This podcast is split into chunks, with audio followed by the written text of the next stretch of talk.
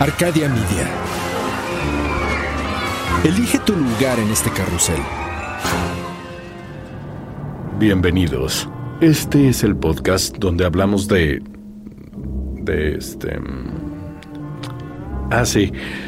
De aquellas personas quienes han transformado el mundo gracias a sus... eh, eh, ¿Qué? Ah, ah, sí. Ideas, a sus ideas. Son... ¿Cómo se llaman? Em, sí.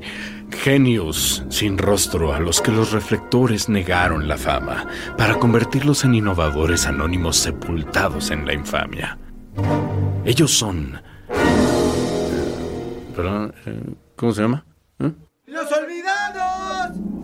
Ellos son los olvidados.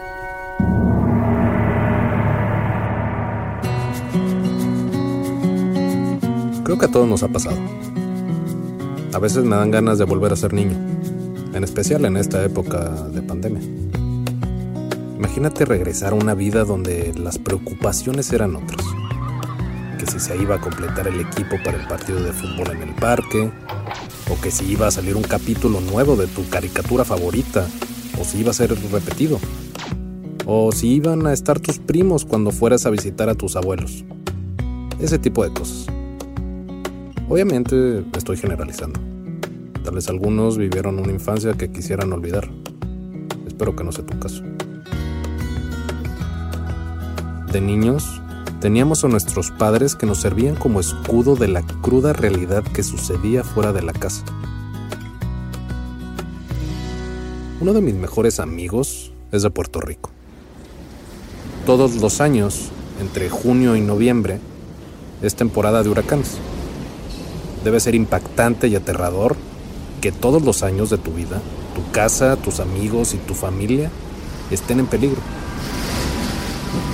Viento azotando las ventanas y puertas, levantando árboles desde la raíz, lluvias torrenciales e inundaciones que amenazan destruir todo lo que conoces. Pero él solo tiene buenos recuerdos de los huracanes. Para él, temporada de huracanes significa fiesta toda su familia vivía cerca y se reunían en casa de alguno de ellos. Mientras el viento movía violentamente los árboles, ellos se contaban historias y comían. Los adultos bebían ron y reían. Había muchos juegos de mesa y muchas pláticas de esas que forman lazos que duran para siempre. Cuando se iba la luz, porque invariablemente en las tormentas siempre se va la luz, sacaban velas y linternas. Cuando algún niño se asustaba, había brazos de sobra para abrazarlo. Al día siguiente, cuando todo había pasado y el sol había salido, hacían actividades divertidas, como talar un árbol que había caído en la calle, levantar escombros a cambio de premios o simplemente ayudar a los vecinos. Mi amigo dice que claro que sabía que allá afuera había un huracán y del peligro en el que estaban, pero su familia decidió que no porque tu vida corra peligro, te la tienes que pasar mal. O al menos los niños. ¿Qué culpa tienen ellos? Yo trato de hacer lo mismo con mis hijos en estos tiempos de pandemia. No necesitan saber todos los detalles de los infectados, las muertes, de cómo el gobierno no sirve para nada o del sinfín de teorías de conspiración que solo sirven para preocuparte más. Tampoco necesitan sentir el estrés y ansiedad que sentimos todos, todos los días. Quiero que tengan buenos recuerdos de esto. Que recuerden que vimos muchas películas, que hicimos videollamadas con la familia, que jugamos un sinfín de juegos de mesa. Quiero que recuerden que vivieron en una pandemia y todo lo que eso implica. Pero quiero que recuerden que estuvimos juntos y que dentro de lo que cabe, la pasamos bien. Soy Javier Peras. Esto es Los Olvidados, las historias extraordinarias de personas que poco recuerdan.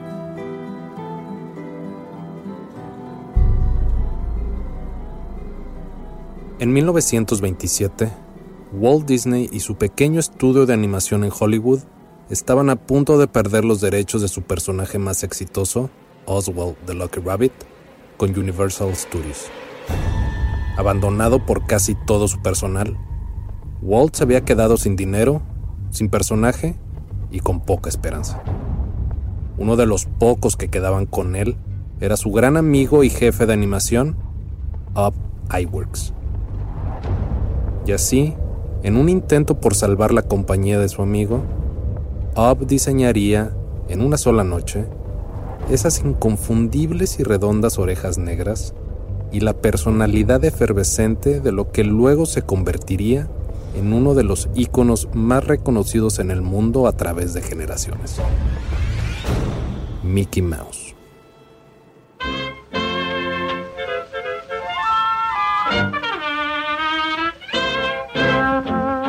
Up Iwerks nació el 24 de marzo de 1901 en Kansas City, Missouri.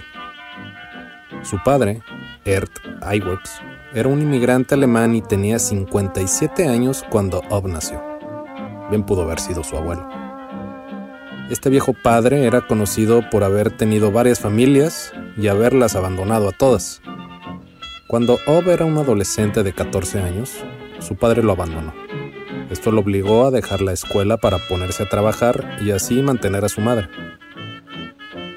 Ob encontró en el dibujo un pequeño escape del tedio y estrés diario, y poco a poco fue descubriendo y afinando su talento.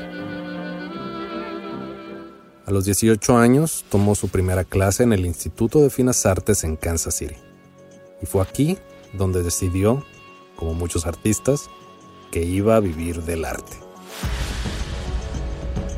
Su primer trabajo fue en 1920 en Pesman Robin Art Studio.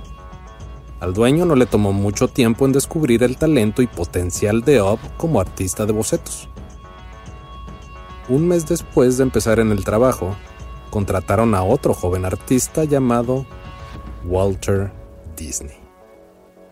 Pronto se hicieron amigos. Ambos compartían un pasado similar. Los dos venían de familias necesitadas que no los apoyaban del todo en su aventura artística.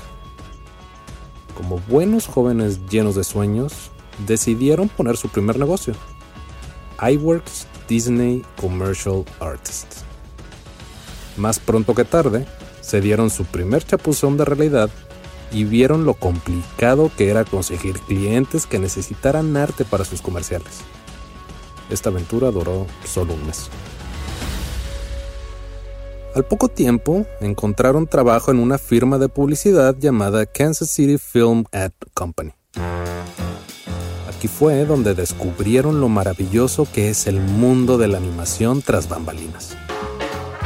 Estaban fascinados con el cómo poner objetos estáticos en movimiento y darles vida y personalidad propia.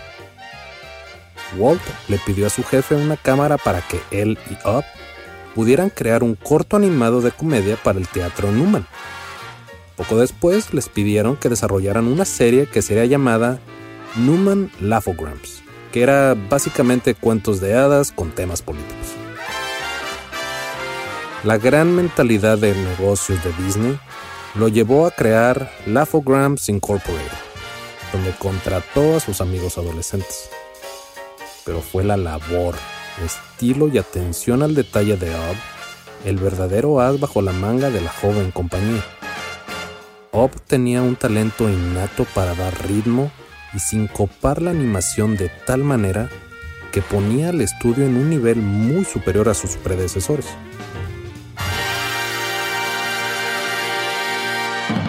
Una compañía le pidió al estudio una serie de seis cortos animados acordaron en una cifra, pero solo recibieron un pequeño adelanto. Aún así, Walt y Ob se pusieron a trabajar, pero la compañía se fue a la bancarrota antes de poder pagarles por completo.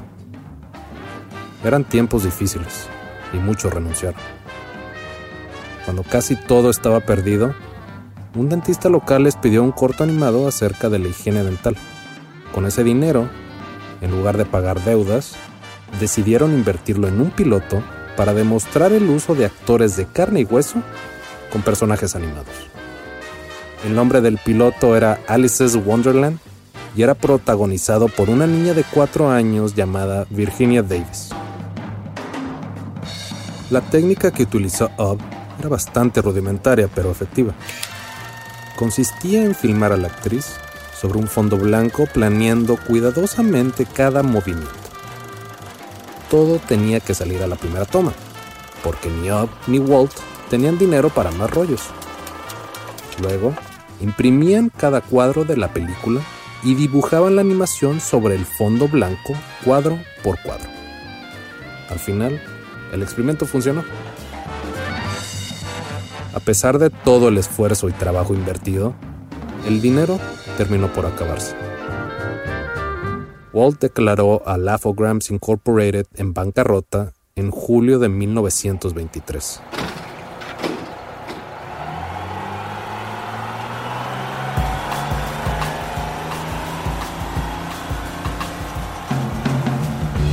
Walt decidió irse a California con su hermano Roy a buscar nuevas oportunidades. En Hollywood, inspirado por todo el glamour, Walt pudo vender la serie de Alice, ahora llamada Alice Comedies, a Winkler Pictures. Ellos aceptaron con la única condición de que toda la serie debería de tener la misma calidad que el primer episodio que ya habían producido. Lo primero que hizo Walt fue convencer a la familia de Virginia Davids, la pequeña actriz, a moverse a California. Luego tuvo que convencer a su hermano Roy, que estaba recuperándose físicamente de la guerra, que se uniera al proyecto y que empezara una nueva compañía prácticamente de un día para otro. En octubre de 1923, el Disney Brothers Studio empezó producción. No tuvieron que pasar más de dos episodios de su nueva serie para darse cuenta que le faltaba la calidad y el talento que solo una persona podía traer a la mesa. Para este entonces, Up había regresado a su antiguo empleo y hasta lo habían hecho jefe del departamento de arte. Pero solo hizo falta una carta de Walt para convencerlo de irse a Hollywood con él. En julio de 1924, Ub cruzó el país entero con su madre a empezar una nueva aventura. Desde su llegada a Disney Brothers Studio, Ub fue el empleado mejor pagado, incluso por encima de Walt. Ub empezó rompiendo todas las reglas de animación que había aprendido. No tenía modelos que copiar ni marcas que seguir. La estructura no significaba nada para Ub. Algunas veces se inspiraba en ideas de Walt y buscaba cómo convertirlos en gags visuales. El talento de Ob no se podía comparar con nadie en su equipo o en la industria para efectos prácticos. Y no solo era el talento, era su capacidad de producir. Algunos decían que en capacidad de producción, Ob era el equivalente a dos o tres animadores. A finales de 1926, Universal Studios empezó a mostrar interés en la industria de la animación. Winkler Pictures, los que habían comprado la serie de Alice Comedies, le pidieron a Walt y Up que diseñaran un personaje con la intención de vendérselos a Universal. Después de trabajar arduamente, Oswald the Lucky Rabbit fue la primer serie animada de Universal Studios. Up empezó a experimentar con este nuevo personaje. Una de las cualidades de Oswald era que se podía quitar y poner partes de su cuerpo. Usar un brazo para golpear algo o estirarse las orejas para escuchar mejor. La diferencia es que ahora podía sentir dolor y sufrir consecuencias. Ya no solo eran gags visuales, ahora eran gags de personalidad. Podía estar triste, contento, ser enojón o reírse como un loco. En enero de 1927, durante el pico del éxito de Oswald, Up se casó con Mildred Henderson. Un año después, justo antes de que se renovara el contrato para seguir produciendo la exitosa serie de Oswald, el productor de la serie le hizo una oferta a Up para que se fuera con él a iniciar su propia compañía de animación. Up se negó rotundamente y le informó a Walt. pero el productor ya se había robado a la mayoría de los animadores. Walt trató de negociar, pero los derechos eran del productor. Walt y Up eran simplemente unos proveedores. La primera serie que produjo Disney les fue literalmente robada de las manos. Fue en ese momento en el que Walt Disney decidió que jamás trabajaría en algo que no fuera suyo. Esto significaba que tenían que crear un nuevo personaje. Es aquí donde Up entró en acción. Lo que hubiera tomado meses en crear, a Up le tomó solo un par de semanas.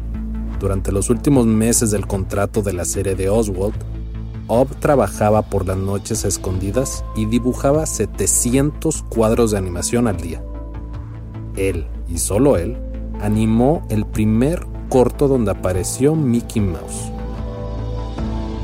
En 1928 salió a la luz Plain Crazy. El éxito de Mickey Mouse fue casi instantáneo, un éxito que nadie esperaba y la demanda por el simpático ratón era imparable. La tensión en el estudio empezó a crecer y Walt comenzó a tratar de controlar la dirección artística. Up estaba acostumbrado a mostrarle a Walt el trabajo terminado, y esto le daba mucha libertad creativa. Walt comenzó a cambiar la cadencia de la animación, haciendo pequeños ajustes. Esto cambiaba abismalmente lo que Up tenía en mente y la relación con Walt empezó a deteriorar. Aparte de eso, Ob sentía que no se le estaba dando el reconocimiento que se merecía. La tensión entre ellos era tanta que ya casi no se hablaban. El 21 de enero de 1930, mientras Walt estaba en Nueva York, Up renunció para abrir su propio estudio de animación, iWorks Studio. Uno de los primeros personajes de Up fue Flip the Frog. Más tarde salió Willy Whopper. El estudio de Up fue una incubadora de talentosos animadores como Grim Natwick, el creador de Betty Boop, y Chuck Jones, animador de Bugs Bunny y El Correcaminos. Todos aprendieron de la escuela de Up. Y el estudio, a pesar de estar en medio de una recesión, le iba bastante bien. Up había llegado a un nuevo nivel de éxito pero su hambre por nuevos retos no podía ser contenida. Y no estoy hablando solo de retos dentro del mundo de la animación. Ob era un perfeccionista en su vida cotidiana. A Ob le gustaban los deportes de destreza. Se llegó a obsesionar con el boliche, pero el día que pudo tirar un juego perfecto fue el día en el que dejó de jugar. También intentó tiro con arco, y cuando se aburrió de dar en el blanco todo el tiempo, lo dejó. Comicolor fue otra de las series que produjo Up en su propio estudio.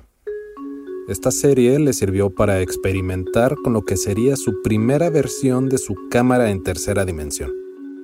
Esto fue la base para lo que luego se convirtió en la famosa cámara multiplano. Diferentes paneles a diferentes alturas que se pueden desplazar horizontal o verticalmente para que la cámara los capte desde la parte superior de la estructura y así lograr un efecto tridimensional. Cuentan las historias que Ob lo diseñó y construyó él mismo, sin ayuda de nadie y con partes usadas de un viejo automóvil. Y así como todo lo bonito en esta vida termina siendo politizado, la animación y las películas no fueron la excepción. Con el temor de que éstas tuvieran un efecto negativo en la población, el Congreso de los Estados Unidos sacó un código de ética para la animación. Respetar la ley, respetar todas las religiones y respetar a todas las naciones. Con estas y otras restricciones, la animación encontró su nicho final, los niños. La serie de Up, Comicolor, era una plataforma para satirizar la situación política y la desigualdad social en el país. MGM, la distribuidora de la serie, no estaba cómoda con estas extrañas caricaturas, a pesar de que la serie era a color y tenía un fantástico efecto de tercera dimensión y profundidad. Con la recesión en pleno apogeo, la población quería entretenimiento más reconfortante. Después de 10 años, Bob se dio cuenta que su mayor enemigo era el personaje que él mismo había diseñado, Mickey Mouse. En 1934, MGM terminó el contrato con iWork Studio. Las animaciones empezaron a ser de manera independiente, pero era complicado conseguir distribución y obviamente hacerlas rentables. Para 1938, Ob no tuvo más remedio que cerrar su estudio de animación. Un amigo en común le informó a Walt que Ob había cerrado su estudio. Y haciendo a un lado sus diferencias, Ob regresó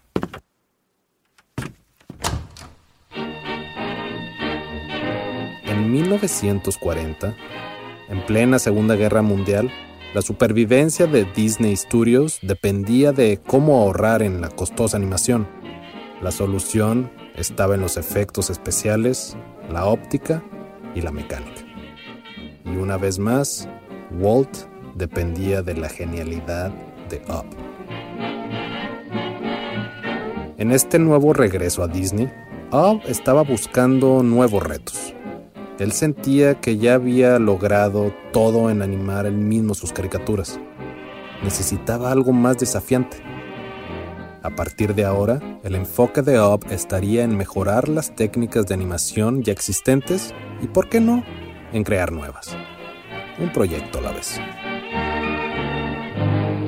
Su ingenio para resolver problemas técnicos se volvió legendario. Todo, absolutamente todo en Disney pasaba por las manos y los ojos de Up. No había problema que Up no pudiera resolver. Up empezó a revolucionar el proceso de animación con la película 101 Dálmatas.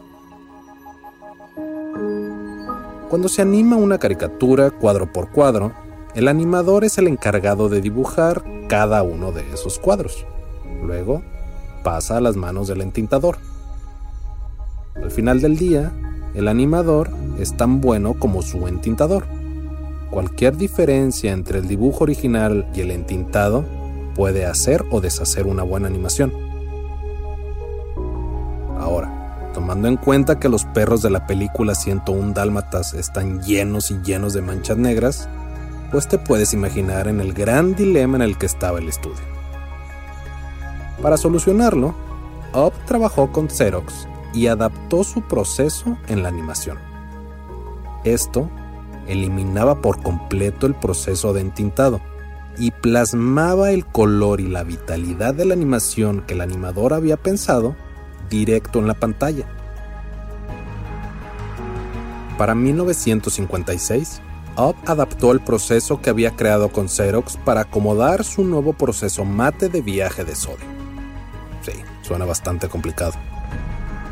Utilizaba una cámara Technicolor de tres tiras y un prisma especialmente diseñado. Pero este proceso combinaba actores reales con personajes animados en la pantalla. No había proceso que se le comparara. El equivalente de hoy en día es el famoso green screen digital. El proceso de Up era manual. Y si ves, por ejemplo, Mary Poppins, que fue la primera película en utilizar el proceso, te darás cuenta que era simplemente asombroso. Mary Poppins estuvo nominada a 13 Oscars, de los cuales ganó 5. En esa misma ceremonia, Up recibió un Oscar especial llamado Scientific and Technical Award en efectos especiales, en específico por el descubrimiento y perfeccionamiento del proceso de composición de color mate viajero, el papá del green screen. Debido al éxito de este nuevo proceso, Up fue contactado por Alfred Hitchcock para que le ayudara a resolver algunos problemas técnicos en su nueva película, The Birds. Una amenaza realista de miles de pájaros asesinos atacando a un pequeño pueblo no podía depender de pájaros reales. Hitchcock necesitaba de Up para que pareciera real.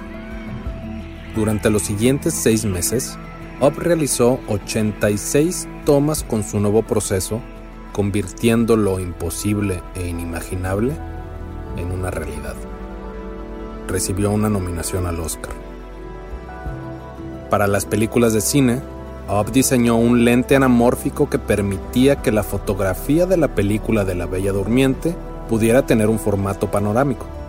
También diseñó una cámara de perspectiva de punto nodal para crear efectos realistas en la película Darby O'Gill and the Little People. Para la televisión, diseñó uno de los primeros sistemas de edición electrónica de tres cámaras. Su invención de la impresora de ventanilla mojada, o como es conocida en inglés, Wet Gate Printer, eliminaba los arañazos y abrasiones en el filme. Increíblemente se sigue utilizando hoy en día. Cuando el parque Disneyland abrió sus puertas en 1955, Ob había estado involucrado en prácticamente todas las atracciones. Utilizando 11 cámaras, desarrolló la primera pantalla de 360 grados. Desarrolló también un sistema de control fotoeléctrico que le dio vida a los animatronics de Disney. También creó numerosos procesos de proyecciones en tercera dimensión que siguen siendo utilizados en Disneyland el 15 de diciembre de 1966, Walt Disney, el gran amigo y compañero de viaje en la animación de Up, falleció por complicaciones de cáncer de pulmón. Este trágico suceso no detuvo a Up y durante el resto de su vida siguió empujando los límites de la animación. Pero el 7 de julio de 1971, Up Iwerks falleció a la edad de 71 años. Up estuvo en los créditos de más de 200 películas. Diseñó a Mickey Mouse y prácticamente el estilo de animación de Disney es de él. Sus aportaciones e inventos en la animación impulsaron y llevaron a la industria a lugares que nunca nadie imaginó. Sin temor a equivocarme, puedo decir que de no haber sido por Up iWorks, Disney no sería lo que es ahora. Y probablemente nosotros tampoco. Up nos dio las películas que nos marcaron la infancia, las películas que nos alegran el día, las que nos hacen llorar o incluso olvidar que estamos en medio de una pandemia. Sin Up, nada de esto hubiera sido posible. Up iWorks el genio detrás de Disney y Mickey Mouse, no será olvidado. Narrado y escrito por Javier Peraza. Mezclado por Edwin Irigoyen. Producido por Luis Eduardo Castillo en los estudios de Wetback Audio en México.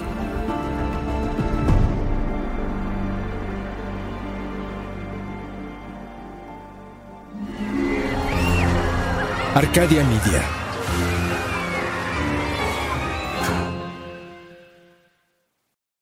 Lucky Land slots, you can get lucky just about anywhere. This is your captain speaking. Uh, we've got clear runway and the weather's fine, but we're just going to circle up here a while and uh, get lucky. No, no, nothing like that. It's just these cash prizes add up quick. So I suggest you sit back, keep your tray table upright, and start getting lucky. Play for free at LuckyLandSlots.com. Are you feeling lucky? No purchase necessary. Void where prohibited by law. 18 plus terms and conditions apply. See website for details.